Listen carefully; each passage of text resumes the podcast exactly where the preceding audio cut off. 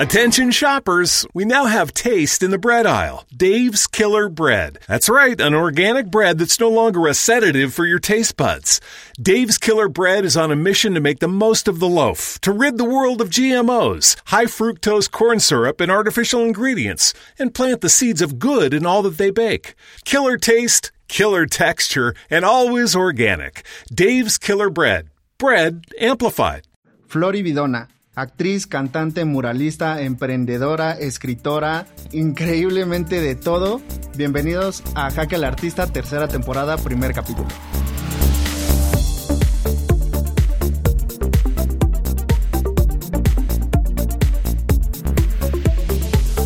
Jaque al Artista. Hey, ¿qué onda familia? ¿Cómo andan? Espero que se encuentren muy, muy bien, porque yo estoy sumamente contento, estoy muy emocionado de por fin dar a luz esta tercera temporada de Jaque al Artista porque realmente sé que tardé un poco en, poder consolidar esta nueva temporada, pero eh, me tomé mi tiempo porque quise hacerlo con más calidad. Quise meterle más cosas, eh, más cámaras, compré luces, compré nuevo equipo, eh, quise llevar este proyecto a una mejor calidad porque creo que eh, lo amerita. Creo que el conocer a todos estos artistas eh, merece tener una excelente calidad para que sea brindada para todos ustedes y por eso fue el motivo de que pues me tardé un poco en hacerla, aparte de que también estuve pues hago una búsqueda de artistas en los cuales eh, investigo, conozco, los exploro más a fondo para saber eh, cuáles son los perfiles que, que, me gustaría que estuvieran aquí, ¿no? Para comentar, para que nos platicaran sobre sus experiencias y sus anécdotas y demás. Entonces, pues la verdad es que también lleva un tiempo, ¿no? Luego también el coordinar con ellos, el preparar, yo no soy de la Ciudad de México, yo soy del Estado, entonces es venir para acá, este, rentar, eh, traerme todo el equipo, es, pues la verdad es que todavía un labor. Entonces, eh, por eso es que me cuesta de repente tanto. Yo me aviento este proyecto solo, como ya verán en los nuevos blogs que voy a empezar a hacer.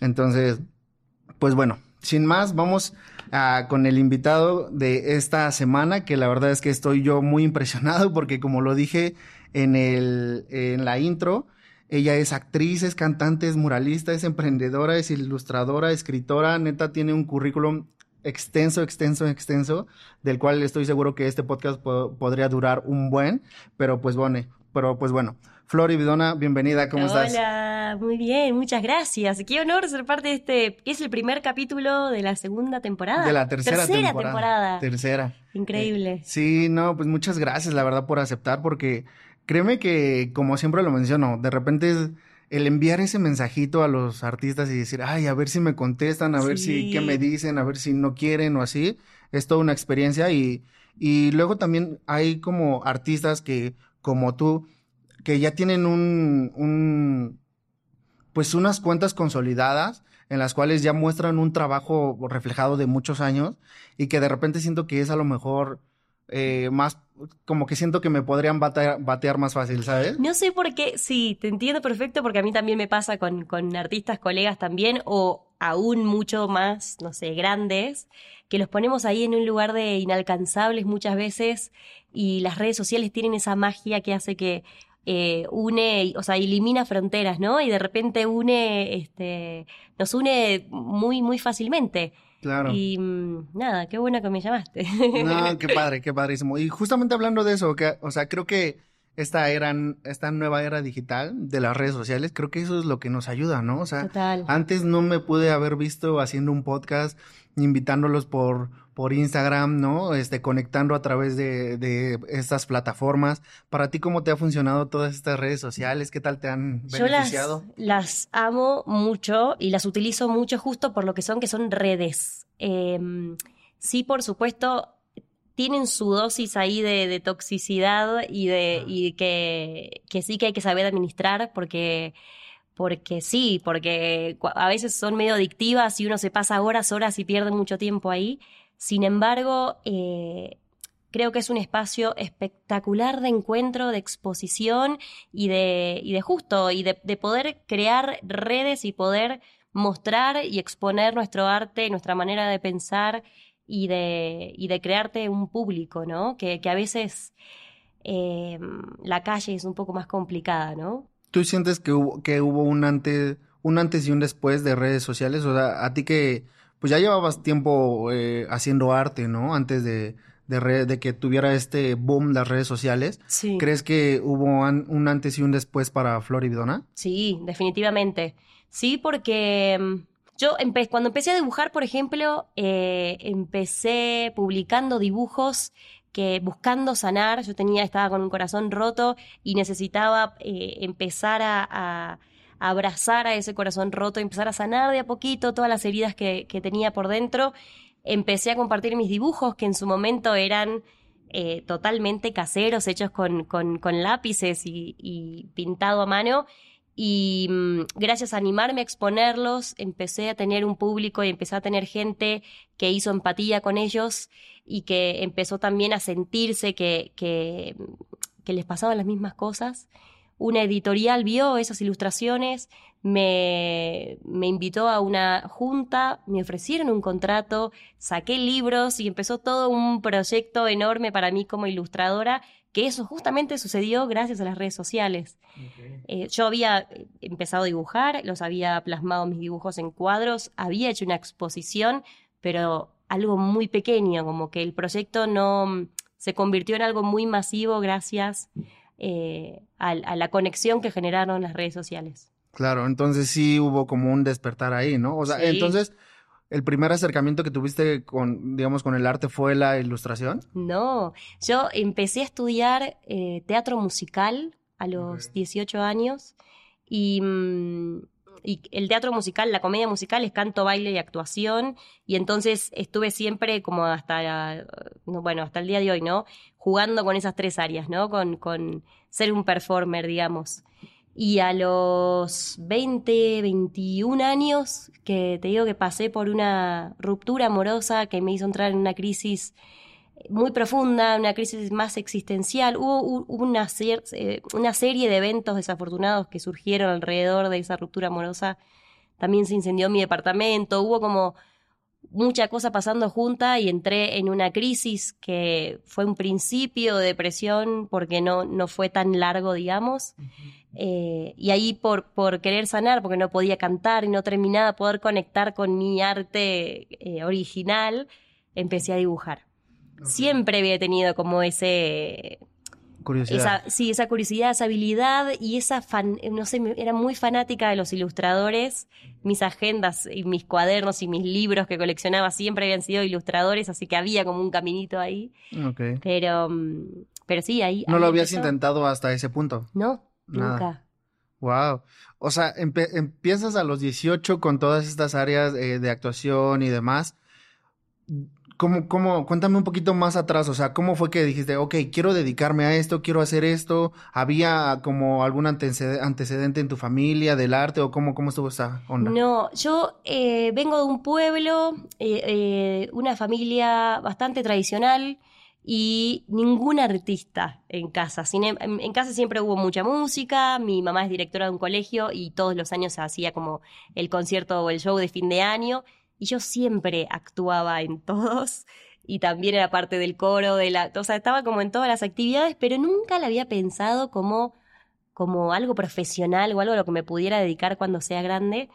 Y mmm, cuando llegué a Buenos Aires a estudiar profesorado de inglés para seguir el camino de mi madre, eh, fui a ver una obra de teatro que se llama Rent, que es un musical muy, muy reconocido. Eh, me rompió la cabeza, me fascinó me llevé los programas y dije, yo quiero hacer esto, esto se tiene que poder estudiar, esto, esto es profesional, esta gente cobra por hacer esto, o sea, me muero. Y, y empecé a averiguar academias, no inicié al final ninguna carrera y me inscribí, o sea, inicié oficialmente la carrera de teatro musical, digamos. Ok. Y, ¿Había y ese apoyo empecé. de tus padres? Eh, en realidad al principio... Eh, fui como bastante negociante toda la vida, eh, fui medio que la oveja negra. Tengo cinco hermanos, entonces siempre eh, fui la que la contrera, digamos, pero no nunca desde un lado de rebeldía, o sea, de, de revolución, sino más de mm, desde querer hacer mi camino, ajá, con inquietud. Eh, cuando les digo que quería hacer teatro musical, no les sorprendió, les costaba porque eh, al llegar a Buenos Aires todo es un gasto también y ellos les, yo enseguida les dije yo voy a trabajar en paralelo, voy a dar clases de inglés, voy a dar clases de música, voy a dar clases de teatro y todo lo que sea posible para poder eh, bancarme la carrera y que ustedes no tengan que invertir en nada. Y, ¿Ya traías educación musical? Sí, venía, o sea, había dado muchas clases en, en como sabía inglés y como había, eh, te digo esto que tenía, había sido parte de coros, había, también estaba en un grupo de animadores, eh, tenía como un caminito hecho y, me divertía mucho. Em, me autorizaban a dar clases en escuelas primarias como a primero, segundo, tercer grado, clases de música y después eh, di clases de teatro al segundo año de la carrera a un grupo de chicos con síndrome de Down, que con ellos trabajé como tres años, que también fue hermoso y, para mí de mucho crecimiento. Y, ¿A qué edad tenías eso? y eso fue como a los 20, 21. Está cañón, ¿no? O sea, realmente lo escucho y sí me imaginaba algo así cuando, cuando leía como toda tu bio y demás. En, en el hecho de que pues hace, eh, yo digo, bueno, o creo que en todo el pasar de tus años has experimentado, ¿no? En cada una de esas áreas y creo que has, eh, te ha encantado, ¿no? Dicho eso es que hoy en día, pues ejerces todas estas, ¿no? Total. Para ti, ¿cómo es esto? ¿Cómo es esta parte de, de tener un equilibrio, un balance de todas estas áreas artísticas? Porque creo que por lo menos hoy en día yo veo a muchos artistas así como de, no, pues es que si yo me dedico a la ilustración, este, ahí le tengo que pegar duro, eh, o si me dedico a la música, veo tu perfil y neta, de todas estas áreas veo, veo como hay un balance muy sano, ¿no? ¿Cómo, cómo lo has logrado? Con los años. la verdad es que sí tenemos muy instalado eh, esto del que mucho abarca, poco aprieta. No sé si tienen ese dicho aquí, pero a mí me pesó muchos años. Siempre tuve como esta cosa de la multidisciplina muy internalizada, de, ya del hecho de querer estudiar teatro musical, que son tres disciplinas, eh, eh, ya es un montón, ¿no? Como cantar, bailar y actuar, requiere de una atención y de estar con el, como con los ojos este, y el cerebro al 100% presente. Y mm, después cuando se suman los dibujos, eh, al principio era como si no me terminaba de amigar, o sea, es, es como muy íntimo lo que les voy a contar, pero cuando me ofrecen el contrato editorial, que aparte el contrato era por siete años hacer libros con distribución en 20 países de Latinoamérica y todo para mí fue un montón, me generaba muchísima emoción y muchísima alegría y a la vez yo soñaba con ser yo la protagonista, ¿viste? Como esta cosa de quería que me ofrezcan un contrato de un disco, ¿no? ¿Por qué libros? Si yo no soy ilustradora, me pasaba, ¿no? Claro, claro. Y, mm, y me costó el, al principio amigarme, me encantaba al mismo tiempo y me parecía hermoso, pero mm, había algo ahí también de una lucha también con el ego de eh, que los dibujos terminaban siendo los protagonistas, y no yo y que no sé qué con el tiempo y con mucha terapia también, y, mucho trabajo interno de, construir todo esto que me pasaba, que al principio ni me daba cuenta que era, por qué no, no, no celebraba tanto este, este éxito, digamos, que pasaba, fui dándome cuenta que yo era todo eso, que yo era, me podía traducir a través de dibujos, de música, de, de canciones, de escritos, de, mm, de una obra de teatro y de lo que sea, y que todo eso estaba bien y que todo eso era posible. Porque muchas veces nos pasa esto de que, ah, no, bueno, pero si ahora sos ilustradora tenés que dedicarte a la ilustración. Y está este monstruo gigante de, de la profesión y, y no necesariamente. Y necesité como comprobármelo y, y ahora me pasa que casi 10, 15 años después em, me siento muy equilibrada en ese sentido y voy jugando un poco como eh, también conmigo misma cuando me doy cuenta que me estoy metiendo mucho en la música, de repente digo como, no, no, no, no te olvides los, los dibujos, entonces también hago un par de, de, de, murales o inclusive intento con los mismos dibujos eh, intentar decir esa otra información que no estoy pudiendo decir con la música, ¿no? Y estar ahí todo el tiempo abierta a, a que se creen todos estos espacios diferentes para experimentar. Pero ¿y cómo encuentras como ese tiempo? Porque realmente cada una de estas artes, cada una de estas disciplinas requiere un tiempo, ¿no? Tanto desde conocimiento como para práctica, como exploración, como todo. O sea, yo, eh, por ejemplo, que estoy en esta rama de audio, eh, a veces pienso, y me, me, gusta este tema que estamos platicando, que requiere mi, mi tiempo 100%, ¿sabes? Si yo el día de mañana, no sé, quiero hacer una película o algo así, eh, a veces mi mentalidad diría, no, pues es que tienes que enfocarte ahí al 100 y tienes para poder lograr eso, ¿no? Pero de repente también digo, ay, es que también me gustaría hacer esto, ¿no? O las cámaras me gusta también, o la iluminación. Y entonces es como, de repente te demanda mucho tiempo. Sí, es que sí. Creo que lo, lo interesante está en dedicarle tu 100% al momento en el que estés haciendo eso o estés estudiando eso. Pero eso no quiere decir que hagas tu 100%, o sea, que eso sea tu 100% todo el día.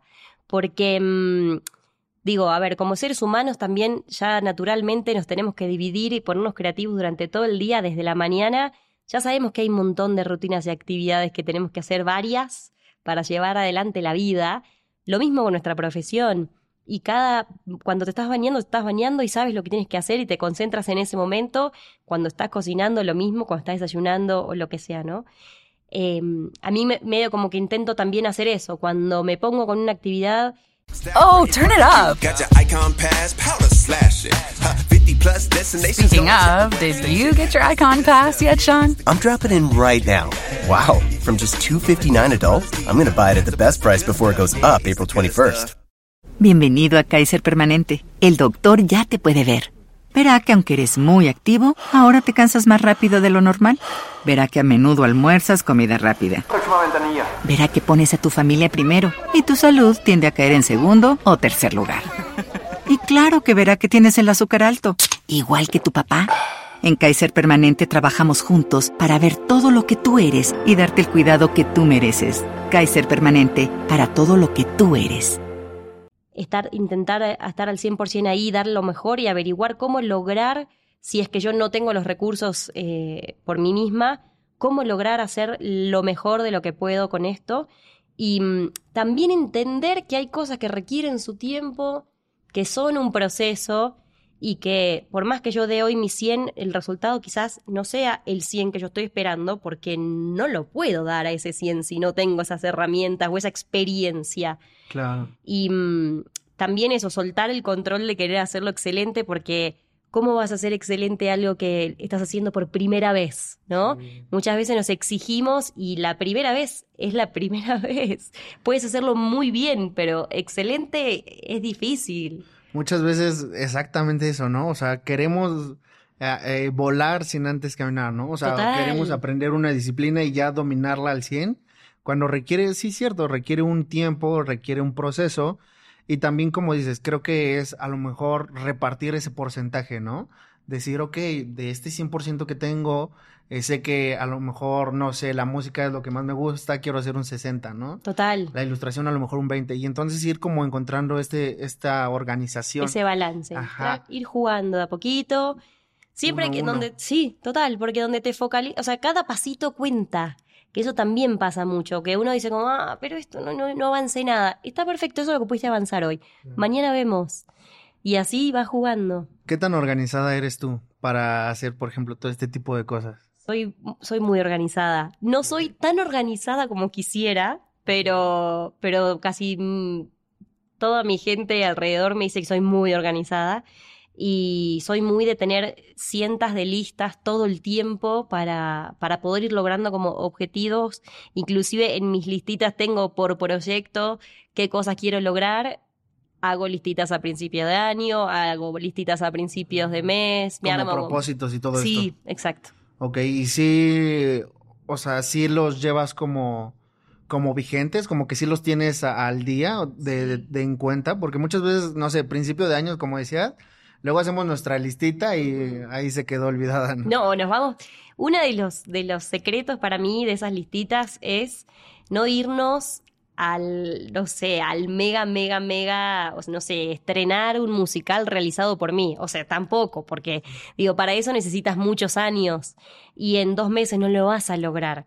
Es como intentar ser lo más realistas posibles con las metas, porque, no sé, a veces uno inicia el año y dice, bueno, quiero bajar 10 kilos. Bueno, pero bajar 10 kilos requiere de una disciplina y de un nivel de un montón de cosas que es como de, ¿estás dispuesto? ¿Estás seguro? ¿Tienes ganas? Y ser como muy sincero con nosotros mismos y, hacer una, una lista con todos tus sueños y con todas tus metas y con todo lo que quieres lograr. Pero si es, si va a requerir una planificación, ser realistas y poder en un costado poner todos los sueños que algún día quiero lograr. Pero digo, en este año o en estos próximos meses, eh, intentar ser lo más realistas y menos idealistas posibles y tener esos ideales para en la pared para lo que quiero lograr a largo plazo, ¿no? ¿Te costó aprender eso? Sí, un montón. Porque supongo, bueno, yo creo que todos los creativos que estamos en esta área, somos muy soñadores, ¿no? De repente, ay, como dices, quiero hacer un musical o, Sí, sí. o el siguiente año voy a hacer esto, esto y esto. ¿Te costó? Sí, porque además cada actividad, ca- cada logro requiere de mucho trabajo. Y mm, creo que hasta no me di cuenta de todo ese costo que tenía. No fui consciente de cómo muchas veces nos exigimos, o sea, como soñemos tan alto. Y yo soy recontra soñadora y positiva y, siempre pienso que hay que soñar alto y si tú, inclusive si tus sueños no te dan miedo, tienes que soñar más alto todavía, porque si crees que, que eso lo puedes lograr, entonces eh, no es un sueño eh, como suficiente, digamos, para lo que puedes dar.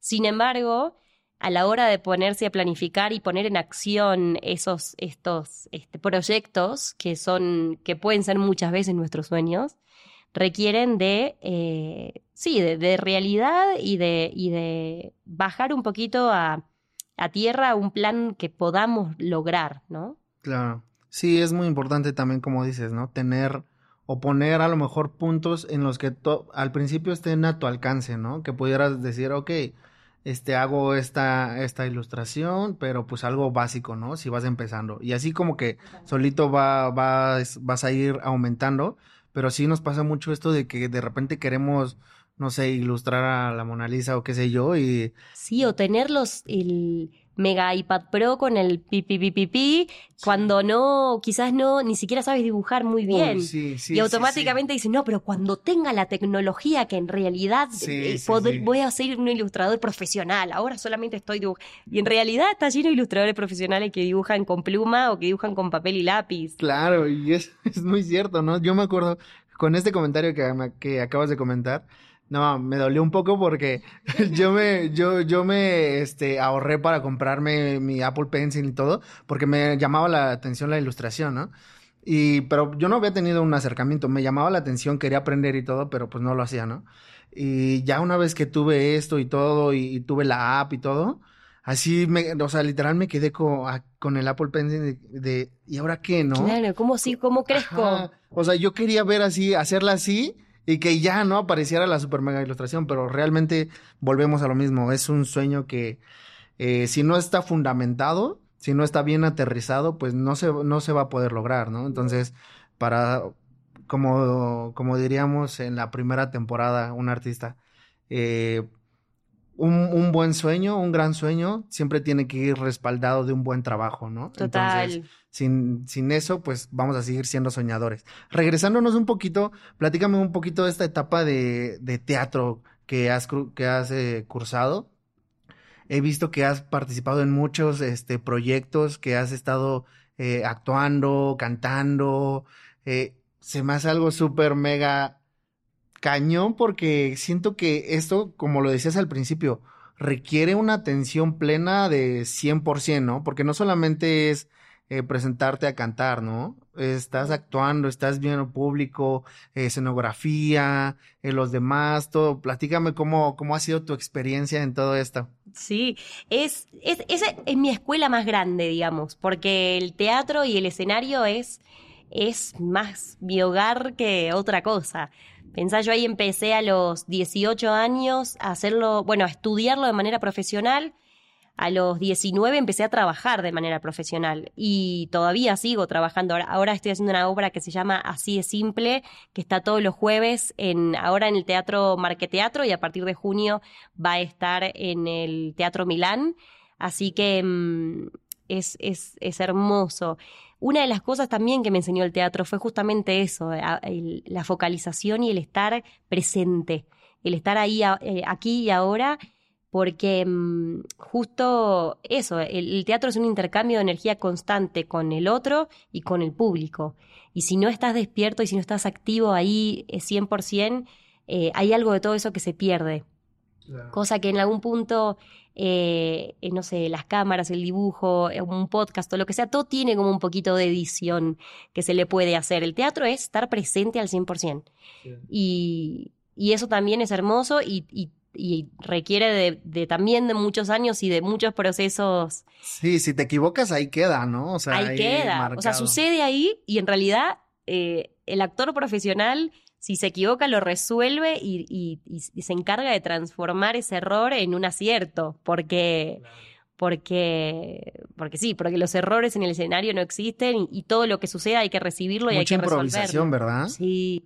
Oye, ¿y nunca tuviste, cuando iniciaste en toda esta onda, nunca tuviste este miedo escénico?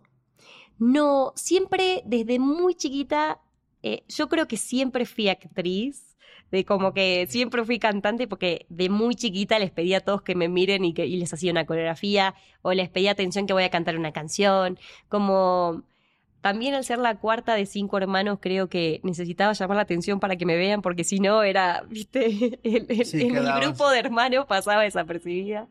Y, mm, y siempre me encantó, en el momento en que decidí estudiarlo, también eh, el, empezar a tener herramientas y el, y el, proceso también de profesionalización que sucede cuando, eh, bueno, el proceso sí, de ir creciendo y hacerte cada vez más más profesional y que las obras sean cada vez más grandes hace que cada vez le perdés más el miedo a estos mega escenarios y mega lugares.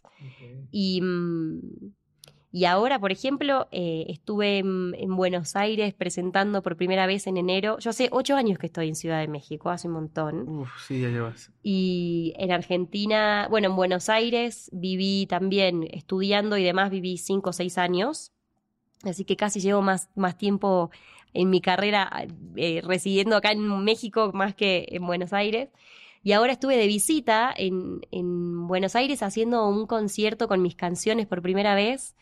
Y también fue hermoso porque mm, eh, me dio mucho miedo, te voy a decir, eh, porque iba la primera vez que iba a presentar mis canciones con, con toda mi gente de público, estaban todos mis amigos, mi familia y y, nada, hay gente, que me sigue de muchos años allá y, y me daba mucho miedo, pero no me daba miedo el escenario porque eso siento es que es justo lo que sé hacer, digamos, lo que domino, sino más bien eh, yo estar concentrada y focalizada para que las emociones no me abrumen y que pueda compartir lo que les quería compartir. ¿Tienes como algún tipo, eh, no sé, como algún ritual, no sé cómo llamarlo, si ritual o, algún ejercicio que hagas pre, eh, no sé, eh, concierto, cuando vas a actuar, cuando vas a grabar, algo que hagas, no sé, eh, persinarte o no sé si lo que sea? Sí, eh, primero respirar mucho. Siempre en mi camerino, el, el que sea, intento como hacer un par de ejercicios físicos de movimiento para conectar cuerpo y mente, primero y respirar mucho, sobre todo como exhalar mucho más lento de, que, de lo que inhalo para poder bajar revoluciones, porque siempre que es un estreno o es una fecha importante, el, corazón late con mucha intensidad y la forma de poder bajar esa, ese, ese nervio, esa ansiedad o lo que sea que, te esté abrumando. Em, en la respiración está el secreto, siempre, inclusive arriba del escenario Mm, y, de hecho nos pasa todo el tiempo que si tienes algún niño, tienes a alguien enfrente que está pasando por una situación de, de que se abrume por cualquier cosa, ya sea por, miedo o por alegría, lo primero que uno le dice es como frena tantito, respira y ahora dime qué te pasa, ¿no? O eh, hay algo natural ahí que, que, sucede, que es mágico. Y después, cuando, cuando hay algo que sea grupal, eh, hay un ejercicio que a mí me gusta mucho que es mirarse a los ojos en círculo, ir diciéndose uno al otro, y, y, o sea, que vaya en círculo y luego que regrese, el estoy aquí y estoy contigo. Estoy aquí y estoy contigo. Y que cada uno le diga al de al lado hasta que se termine la ronda y luego regresa. Ok, wow, ese es un gran, eh, una gran actividad grupal, ¿no? En esta área de, del teatro, que, en, de actuación, ¿qué tanto, o bueno, más bien en general, ¿cómo has encontrado el ámbito profesional artístico? ¿Cómo lo, o sea, sé que en tu caso es como a lo mejor son más áreas, que a lo mejor es algo distinto, ¿no? Porque estamos hablando ilustradores, muralistas, este, música, teatro. ¿Cómo, qué tal están las vibras en estos ámbitos? ¿Qué tal te han eh, ayudado a ti? ¿Qué has como percibido de cada una de ellas? Son, hay, hay, sí, son muchos mundos dentro, dentro del mismo teatro. Me pasó durante muchos años en el ambiente del teatro musical específicamente. Eh, tengo grandes, grandes amigos y a la vez hay, hay mucha competencia, pero, pero porque creo que la comedia musical es un poco así, hay muy pocos espacios, ¿no? Como que eh, estamos, nos, nos, entrenamos para eh, ser un instrumento perfecto para un personaje y personajes hay muy poquitos y personas que se entrenan y que mueren de ganas por estar ahí son miles. Y entonces, em, naturalmente es un ambiente muy competitivo. Y, mm, y entonces, eso, muchos años me costó un poco tener amistades eh, reales dentro del teatro musical, profundamente genuinas. Sí, con todos mis amigos que con los que estudié la carrera, porque ahí estábamos todos en proceso de formación, a la hora de, la, de, lo profesional, eh, casi siempre mis mejores amigos del teatro musical son amigos que hice fuera del momento de audición o de lo laboral. En general, después siempre fuimos colegas y, tengo muchos amigos, pero no como íntimos. Los que me pasó, lo que me pasó, por ejemplo, en el ambiente de la, de la música, ¿no? De los cantautores, que, también están en el escenario, pero es otro ambiente me resultó un, ambiente más amigable porque ahí hay espacio para todos, porque en algún punto em, todos los cantautores tienen una esencia original y única y, que no, no competimos porque, porque por más que hagas un estilo similar, cada uno tiene su voz y sus formas y sus letras y sus su cómo decir lo que quiera, ¿no? O sea, totalmente otro ámbito totalmente otro ámbito. Y hay, yo, el teatro musical, que es, eh, es el gran amor de mi vida, em, siento que tiene mucho de eso, pero no necesariamente la gente, sino que creo que es un ambiente que es re difícil, porque somos todos como guerreros intentando dar lo mejor de sí. Eh, siento que el, ambiente del teatro musical en, en, México, por ejemplo, es mucho más generoso que el de Argentina. Eh, pero porque también siento que la gente es, es más amorosa, es como más Em, más cálida, quizás. Y, y, en Argentina también hay menos trabajo, menos, menos musicales en cartelera, entonces hay menos posibilidades, entonces hay más competencia todavía. Y mm, puede ser un ambiente un poco hostil. Eh, sin embargo, es, mi gente a la vez, porque digo, los, los de gente de teatro musical están todos re locos y a mí me fascina porque nos la pasamos cantando, bailando y actuando en cualquier situación, inclusive en un cumpleaños, ¿no? Como que hay una, una energía desbordante constantemente. Es lo que he notado mucho, ¿no? O sea, todas estas personas son bien hiperactivas, ¿no? O sea, sí son, yo no sé qué, conviví con igual este cantantes y así, son personas que están cantando en todos lados, o sea, que encuentran, no, encuentran un espacio y un lugar, un tiempo en el que pueden ser ellos y, se demuestran tal, tal cual son, ¿no? Eso está muy padre. Ahora, a ver, platícame algo. Me, estabas mencionando hace ratito antes de que empezáramos que estuviste un tiempo, bueno, eres de Buenos Aires, estuviste en Nueva York, eh, ahora estás en México, dices que luego vas y regresas a, a Los Ángeles, ¿no? A Nueva York. A Nueva York, perdón. Oh, turn it up. got your icon pass 50 plus destinations. Speaking of, did you get your Icon Pass yet, Sean? I'm dropping in right now.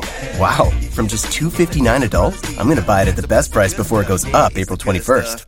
Lucky Land Casino asking people what's the weirdest place you've gotten lucky? Lucky? In line at the deli, I guess? Aha, in my dentist's office. More than once, actually. Do I have to say? Yes, you do. In the car before my kids' PTA meeting. Really? Yes. Excuse me, what's the weirdest place you've gotten lucky? I never win and tell. Well, there you have it. You can get lucky anywhere playing at LuckyLandSlots.com. Play for free right now. Are you feeling lucky? No purchase necessary. Void where prohibited by law. 18 plus. Terms and conditions apply. See website for details. ¿Qué, ¿Cómo ha eh, influido esto, estos, estas culturas, porque sí son eh, diversas y son diferentes, en, en Flor y Vidona? Tanto en tu arte, desde todo lo que haces, ¿qué tanto ha impactado eh, en ti? Uy. Em, Argentina es, es mi país de origen y ahí es donde inicié, digamos, mi carrera, mis estudios. Em, y creo que una de las cosas que más me encantan de Argentina y de, y de Buenos Aires es eh, ese motor del hacer. El, argentino es como muy emprendedor y muy, muy trabajador. Y eso, eh, yo- ambos padres míos, por ejemplo, son emprendedores y creo que también hay algo muy esencial ahí de la cultura, del reinventarse constantemente. Luego de México, bueno, para ver, en Nueva York, que, que fue el destino anterior a México, em, son muy metódicos y además para todo tienen eh, una, tienen reglas y, y- y- y libros de eso, como de estructura de cómo se logran las cosas. Inclusive para el teatro musical tienen una, un método que es alucinante, tienen varios, pero eh, son como Sí, es como que entendí perfecto a la hora de, po- de poder planificar eh, o poder sentarme a, querer concretar un proyecto.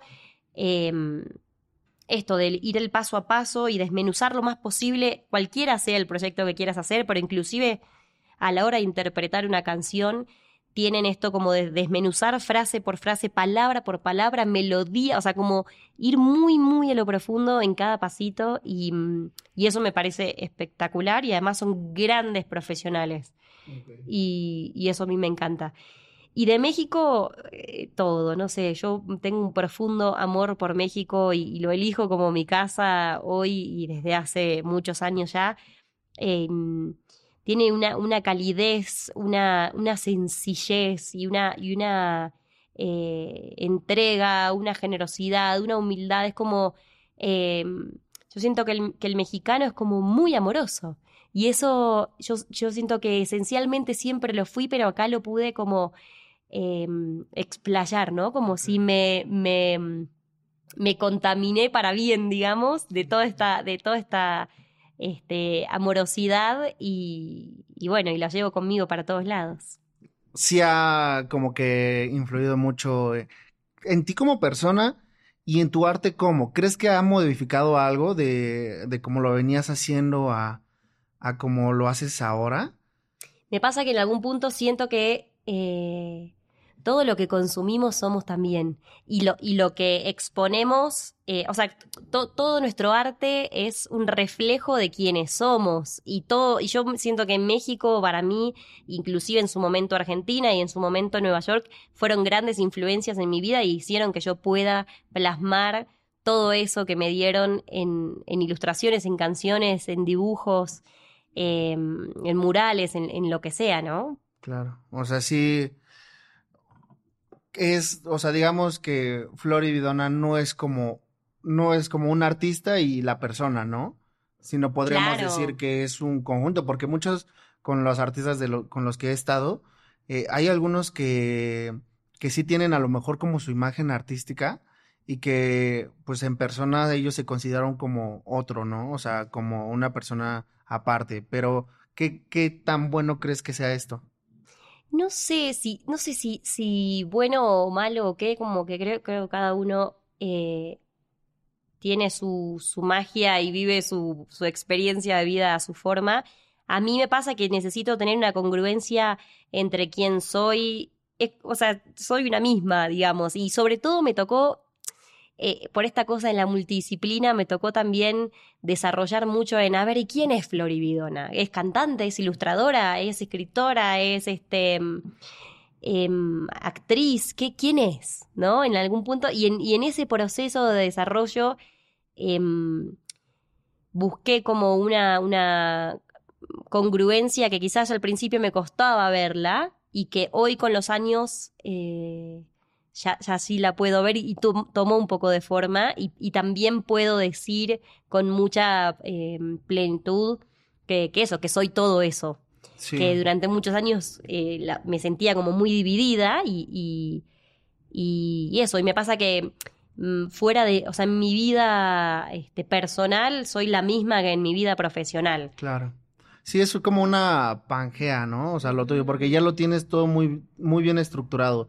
Yo desde que escuché tu música, vi, vi tu- los murales que hacías, tus ilustraciones, como que si, si no lo viera, creería que, o sea, si no supiera de quién, e- quién es el titular o, o quién este, fue el creador, sí lo relacionaría como a uno mismo, ¿sabes? Como a uno solo, porque creo que ah, todas estas áreas artísticas hablan por sí solas y creo que sí están muy bien identificados contigo, ¿no? Desde tu estilo de, de ilustración, tu estilo musical, creo que todo, ¿no? O sea, todo es flor y bidona.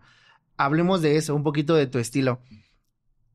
Para empezar, me gustaría eh, empezar hablando con, con tu estilo musical, que la verdad es que se me hace muy, muy, muy hermoso, muy enriquecedor.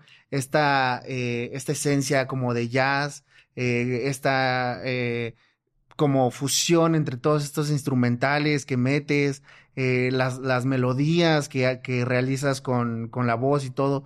¿Cómo fue que empezaste a moldear este, este estilo musical? ¿Desde un principio siempre lo tuviste o cómo estuvo ahí?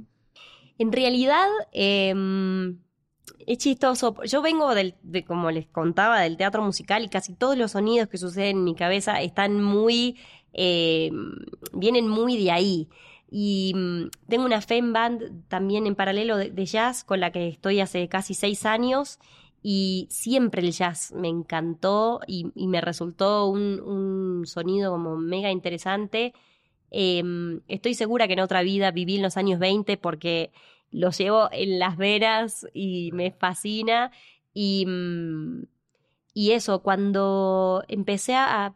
es- el- la anécdota de cómo llegué a la música es, es chistosa y se las voy a contar. Yo termino un proceso de audiciones eh, en donde había dos proyectos muy importantes, eh, en- de los cuales estaba esperando que me llamen para de- decirme si había quedado o no, después de semanas y semanas de audicionar, y en ambos proyectos de gran producción, un de gran formato, eh, había llegado hasta la última instancia, y ahora quedaba que me digan si había quedado o no había quedado.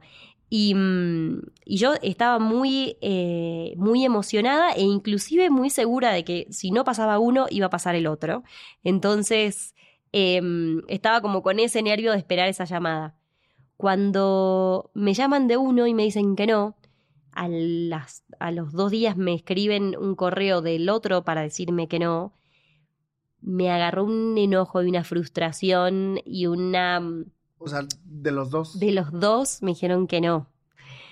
Y no lo podía entender, me lloré mucho, mucho, mucho y en ese proceso de como de sentirme muy... eh, eso, como abrumada de emociones, dije, no, no, esto no está bien, no me, no me hace bien sentir, porque hay un hilo muy finito en el que de repente cre- creías que ibas a alcanzar el éxito y que finalmente ahí iba, iba a suceder un papel que iba a cambiar tu vida y que te iba a convertir en ese artista que alguna vez soñaste ser y cuando te dicen que no, es en un segundo decís, sos insuficiente, no te lo merecías y, que, te imaginaste que a vos te, iba- te iban a dar esa oportunidad, ¿por qué? ¿No? Y empieza todo un boicot tremendo. Y me pasó eso de sentir, dije, no, no, no, esto no está bien, yo no puedo estar buscando el reconocimiento constantemente en un, en, en, en que una persona o una producción decida si soy suficiente o no para, eh, para estar arriba de un escenario. Y dije, voy a empezar a escribir mis canciones. Y en, en ese proceso em, de, mucho enojo, en, esas mismas dos horas que toda esta información iba pasando por mi cabeza, empecé a escribir en un papel y escribí la- Soltar, que es una canción que fue mi primer canción. Em, cuando la termino de escribir, digo, le quiero poner música, le empecé a como a inventar una melodía y el momento, y mm, le escribo a un amigo y le digo, quiero eh, eh, hacer, eh, hacer una canción y quiero hacerla de manera profesional, ¿cómo le hago? Vos sos la persona, el, un cantautor ya profesional, digo, más cercana que tengo para poder darle forma a este proyecto. ¿Qué- ¿Cómo tengo que hacer? Venite para casa. Me voy para allá, él me, ayuda a ponerle música. Yo, yo quería que el sonido sea mucho más yacero, más teatro musical, más. Sobre todo porque la canción se trataba de eso, ¿no? El estribillo dice eh, soltar para volver a empezar, para entender que no hay nada que yo pueda controlar y para darle lugar a eso hermoso que espera ansioso a la oportunidad. Y yo pensaba como, como si había algo adentro mío que estaba esperando que le diga si podés, si, si tu música, darle espacio a lo que vos quieras crear o darle espacio a, a- a esta mm, artista creadora que ya por naturaleza sos, ¿no? Y, mm, y bueno, y escribí, escribí Soltar, le di forma, luego eh, audicioné ahí al muy poquito tiempo para la Sociedad de Autores y Compositores de México que otorgaban becas. Eh, fue, Ya estamos aquí en México. yo- esto ya estaba acá, esto fue hace cuatro años atrás. En la Y- SACOM. En la SACEM, sí. Y eh, audiciono entre 6.000 personas y, eh, y me dieron la beca. Y fuimos eh, 80 los becados que quedamos, así que casi el 1%, o sea, una cosa así muy hermosa, de, de una sincronicidad increíble. Y, mm, y ahí descubrí también que em, que quizás era momento de darle espacio a esta otra parte que evidentemente si yo venía audicionando entre cientos de personas y no estaba quedando, o estaba llegando hasta el final, pero no me estaban dando la oportunidad, y acá entre 6.000 entré en la primera chance, había claramente un camino que el universo me estaba dando para, para desarrollarme. ¿Fue la primera generación? De... Eh, no, soy la quinta generación. Ah, ok. Sí. Cuando empiezo a desarrollar Soltar, este, mm, una vez que, que quise empezar con la producción eh, musical, eh, justo quería que tenga todos estos sonidos y, em- y, y empecé a experimentar con el jazz, empecé a experimentar con el swing, empecé a ver cómo, cómo eran las melodías, sobre todo también teniendo maestros al lado que me podían guiar y, mm, y con, con eh, gente profesional del mundo de la música, yo tenía como lo que quería hacer, tenía eh, la visión también de, de, bueno, tenía como 10 años de carrera en teatro musical y, y- y un oído muy musical, pero bueno, no sabía como eh, el método, la Sí, estructura. como ya que- aterrizar todo, ¿no? Total. Y ahí formé equipo, básicamente. Wow, está, está muy cañón y es por eso que a mí me encanta, me encanta mucho conocer a, a los artistas y el conocer la historia porque ahora puedo, puedo entender mucho más soltar, ¿sabes? Yo la escuché y el mensaje me quedó claro. Sé cuál, sé qué era lo que, sé qué es lo que querías dar a entender, ¿no? Sé que eh, eh, el mensaje es literalmente soltar, ¿no? Y dejar de eh, estarte pues apretando o estar ahí presionándote de cosas que no tienes el control. Entonces, ahora escuchar como el trasfondo de esto, creo que también es algo muy bonito, ¿no? Porque si te das cuenta, podemos entender mejor la canción, ¿no? Y creo que, que con o sin historia es un, un buen producto, es un buen... Es, Muchas gracias. Es algo muy, muy bonito que sin duda se da a entender muy bien. Que ya no, que no simplemente, o sea, cuando se te cierra una puerta, se te abre otra, ¿no? Sí. Y eso es también muy importante porque yo también lo vi muy cañón cuando salí de la escuela y empecé a buscar trabajo.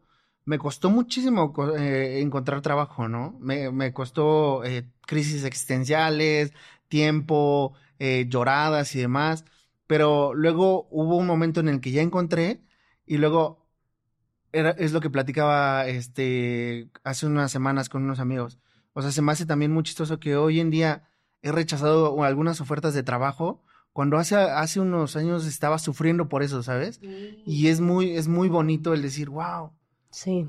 lo que no se pudo en un momento, ahora se está logrando, ¿no? Total. A lo Y mejor de otra forma, pero Y además, el tren pasa muchísimas veces en la vida. O sea, tenemos muy instalado esto de el- algunas oportunidades suceden solo una vez, ¿eh? Eh, El tren solo pasa una vez en la vida. Es como, mentira, el tren pasa mil veces y si, el, o sea, si perseveras, triunfarás. O sea, es así. Si de verdad das todo de ti y trabajas y buscas y te encargas de, de, de ir por tus sueños, vas a llegar a ellos. El tema es trabajar y, y perseverar y, y- y poner un plan para llevarlos a cabo, porque muchas veces también nos quedamos como en ese lugar ideal de yo sueño con algún día tener mi, no sé, por ejemplo, firmar un contrato con una disquera y tener mis videoclips. Ay, ¿no? Y nos quedamos en ese lugar de el sueño, pero no, no trabajamos por ello. Bueno, tienes escritas canciones, bueno, estás trabajando para ello, estás buscando a dónde contactar, tienes material de manera profesional para poder presentar esos lugares, para, para poder luchar por ello. Sí, justamente, y, y eso es algo que he mencionado mucho y que hoy en día como que es un poco mi estándar, que más allá de la disciplina, del talento, de, de esas ganas que tengas, creo yo que una de las cosas muy importantes que muchas veces como que ignoramos es tener una estrategia, un plan, porque muchas veces, como dices, o sea, soñamos y decimos, ay, es que sí, y me esfuerzo y así, y hacer ilustraciones, pero ¿cómo vas a hacer que esas ilustraciones estén a rato en, en una editorial o así, ¿no? Si tú te la vives nada más aquí dibujando y todo, pues no va a pasar probablemente de ahí, ¿no? Sí, muestra tu es saber- trabajo. ajá, es saber ocupar las redes sociales, ocupar este los medios, enviar correos, ir a los estudios. Creo que todo eso es muy, muy importante y que es algo que a lo mejor no te enseñan en la escuela, ¿sabes? Total. O sea, no hay esa, esa, esa información, pero que también es muy importante. Sí, y estudiar y eh, poner en práctica mucho. Para mí todo tiene que ver con estudio, ¿vos sabés? O sea, yo mm, no estudié una carrera de ilustración y hoy tengo tres libros. Y, eh, y no es que quiere decir que porque no haya, o sea, lo digo en el sentido de, em, hoy soy una ilustradora profesional, o sea, eh, porque me senté con el lápiz en una silla durante muchos años a dibujar muchísimo, a crear un estilo, a crear personajes, a contar un mensaje, a ser, coherente y a, y a o sea, como que tuve una búsqueda muy, em, muy profunda y de mucha perseverancia. Y, y no estudié una carrera en- de ilustración, yo estudié teatro musical y, y pude sacar del teatro musical un montón de cosas que me, sirvi- que me sirvieron para después eh, sumar en, en la ilustración y viceversa, lo mismo que sumar después en mis canciones. em, Oh, turn it up. Got your icon pass, powder slashing. Huh, 50 plus destinations. Speaking on- of, did you get your icon pass yet, Sean? I'm dropping in right now. Wow, from just 259 adult, I'm going to buy it at the best price before it goes up April 21st. Leftovers or the DMV Number 97. or house cleaning Chumba Casino always brings the fun. Play over a hundred different games online for free from anywhere. You could redeem some serious prizes. ChumbaCasino.com. Live the Chumba life. No purchase necessary. Void prohibited by law. 18 plus terms and conditions apply. See website for details. y en mis videoclips y demás, eh, todo en algún punto después se complementa porque el que aprende siempre es, la- es el mismo. Pero yo tampoco nací siendo cantante y me o sea, estudié mucho canto para poder convertirme en una cantante profesional. No, no nací con un artista en la familia que me pueda guiar y me pueda decir por dónde es. Me encargué de estudiar y de trabajar mucho y de, y de eh, estudiar mucho artistas que tenga cercanos, artistas que admire mucho inclusive, para ver cómo habían llegado, logrado llegar a ese lugar y qué tengo que hacer para, ¿no? Y siento que todo es, eh, es, es trabajo y que todo se puede lograr, inclusive justo apenas llegué, estábamos hablando, te, te contaba de Lisa Condon, que es una de mis ilust- o sea, es una ilustradora que a mí hoy día me inspira muchísimo y que ella empezó a los 40 años, es de Estados Unidos, y empezó a ilustrar por primera vez a los 40 años, hoy tiene 56 creo, y es de las ilustradoras contemporáneas más influyentes en Estados Unidos, con cinco libros y cual- una marca, o sea, cualquier cantidad de cosas que uno dice es una mujer mega exitosa, ilustradora de eh, 30, 40 años, y no, fue hace 15, pero se encargó de poner su 100% en desarrollar lo que ella quería y, y- ponerse como mega atenta para cumplir sus sueños. Claro. Wow, qué, qué, qué bonito mensaje creo que queda con este capítulo, ¿no? Porque creo que sí hay cosas muy importantes que a veces nos presionamos muchísimo y simplemente, pues, es soltar. ¿No? Entonces, este, oye, pues vamos a empezar con una dinámica. Ok. Que, eh, bueno, la preparé esta última semana porque ya sabes de esas veces que te, se te ocurren las ideas y, y, y, lo quieres como que pulir y pulir y se queda en tu mente y en tu mente y te cuesta de repente ya aterrizarlo. Pero bueno, a mí se me ocurrieron un buen para, para Jaque el Artista y ahorita vamos a hacer una. Voy a darte este, este bowl con unos papelitos, son algunas preguntas, eh, algunas son random, algunas son eh, eh, un poquito de problemáticas del medio artístico. Entonces, si nos puedes ayudar contestando tres de estos papelitos, a ver cuál te sale. Espero le entiendas a mi letra. Va que va. Si no fueras artista, ¿cuál sería tu trabajo Godín? Yo creo que hay, hay, hay, es que me divierte todo, eso me pasa, soy muy curiosa. Pero creo que, por ejemplo, me encantaría ser arquitecta, Ok. que me parece muy divertido. Y mm, sí, yo creo que sí. También sería eh, probablemente docente. Que, pero bueno, pasa que para mí los docentes son todos artistas, pero, em, pero creo que sí, porque, porque creo mucho en la educación como medio para cambiar el mundo. ¿Y cuál sería el que nunca quisieras hacer? O sea, esa profesión que digas, no, yo no me veo aquí para nada. No sé, pero alguna profesión, eh, no sé, se pasa que no, no son profesiones, ladrón iba a decir. Esa profesión está muy cotizada hoy ¿Qué en día, ¿no? Político, político, Político. Jamás en la vida podría ser político. No. Detesto la No, política, no me, o sea, no, no, no, no puedo, no puedo y, y, y el, y el método, digamos, o sea, como su, su, sus formas las detesto por completo, No así ves que definitivamente no. Ok, ok. A ver, vamos con la segunda. A ver, a ver. ¿Qué opinas de los métodos de pago para artistas? Em, creo que en gran parte, bueno, primero, eh, la economía de los artistas eh, es, es- difícil, pero porque creo que el arte no entra dentro del sistema capitalista, para empezar.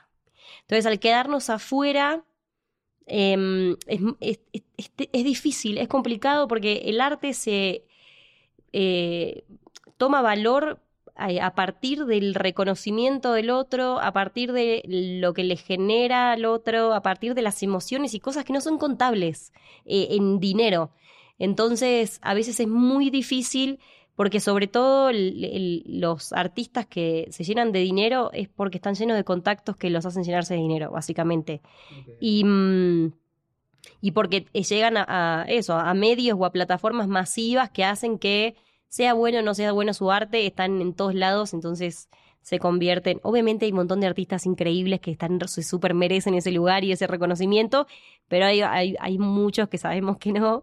Y, mm, y también creo que eh, como no entramos en ese sistema, nos cuesta mucho a nosotros mismos valorarnos y hacernos valer eh, frente al otro. Y entonces al principio hacemos muchas cosas gratis eh, o aceptamos números que porque creemos que no, que está bien, me están pagando por hacer lo que a mí me gusta.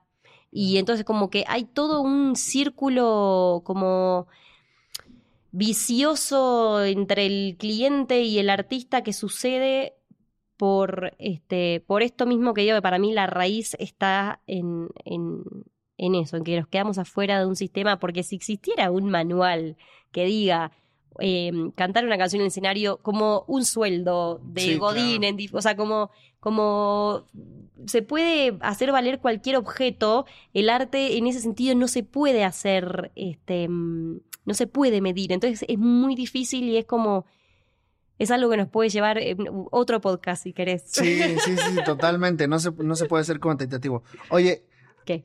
Para ti, ¿cuál sería la solución para ese problema? crear un sistema en donde es que no sé, que se termine el sistema capitalista también es, muy idealista, digamos.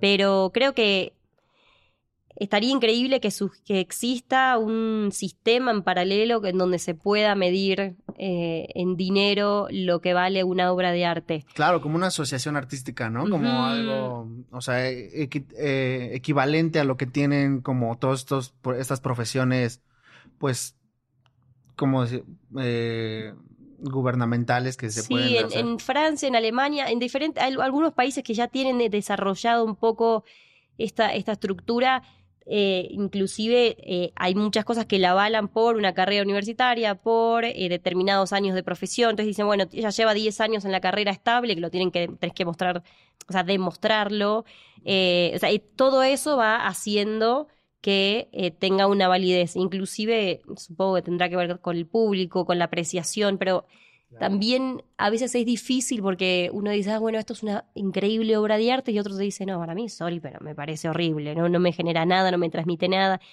Es muy difícil porque, mm, porque siento que no se mide por dinero justamente. Pero bueno, qué sé yo. Sí, como dices, sería otro capítulo. Otra, otra capítulo. Sí. A ver, la última. Y a ver, la última. ¿Cómo solucionarías la desmeritación del arte urbano? Sí, el, para mí el arte urbano eh, tiene un valor eh, muy grande que tiene que ver con esto, por ejemplo, de que los murales, eh, en, por, ejemplo, el muralismo, tiene esta facilidad de, de, acercar el arte al pueblo y que uno, al tenerlo en una pared, lo tenga al lado. Hay algo también del arte, que, de, sobre todo de la pintura, que es muy para unos pocos, ¿no? Y como hasta a veces bastante elitista, y el, y el muralismo tiene esta cosa de que es de todos, ¿no? Y es para todos y, hay una, igualdad y a la vez muchas veces es, un espacio de reclamo, de protesta, de concientización y de, y de un montón de cosas que, que son súper valiosas.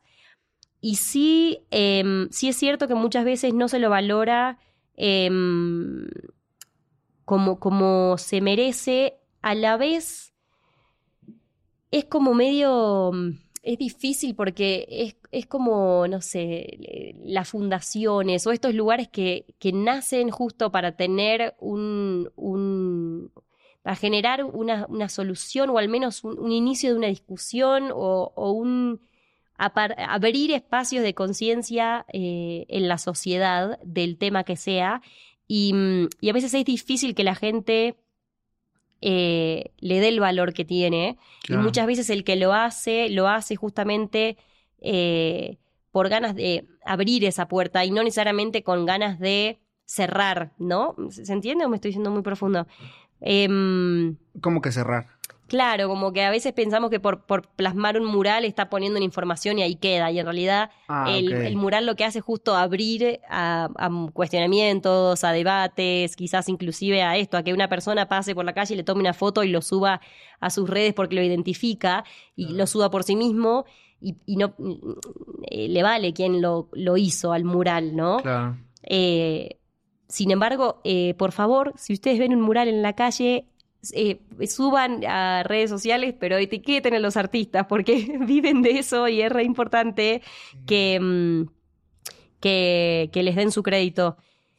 Creo que sí, la solución sería eso, que concienticemos que estamos, em, que estamos todos en esta como seres humanos y así como a vos te transformó ese instante en que vos viste una imagen en la, en la vía pública y te tocó, te, te, te hizo bien, eh, al, artista que hizo eso le va a hacer bien que lo compartas y que etiquetes o que, o que seas consciente de quién fue el que lo hizo del otro lado y que, y que le dé su valor también. Y es que pasa, yo siento que pasa mucho que a veces no nos damos cuenta el gran peso que tiene el arte.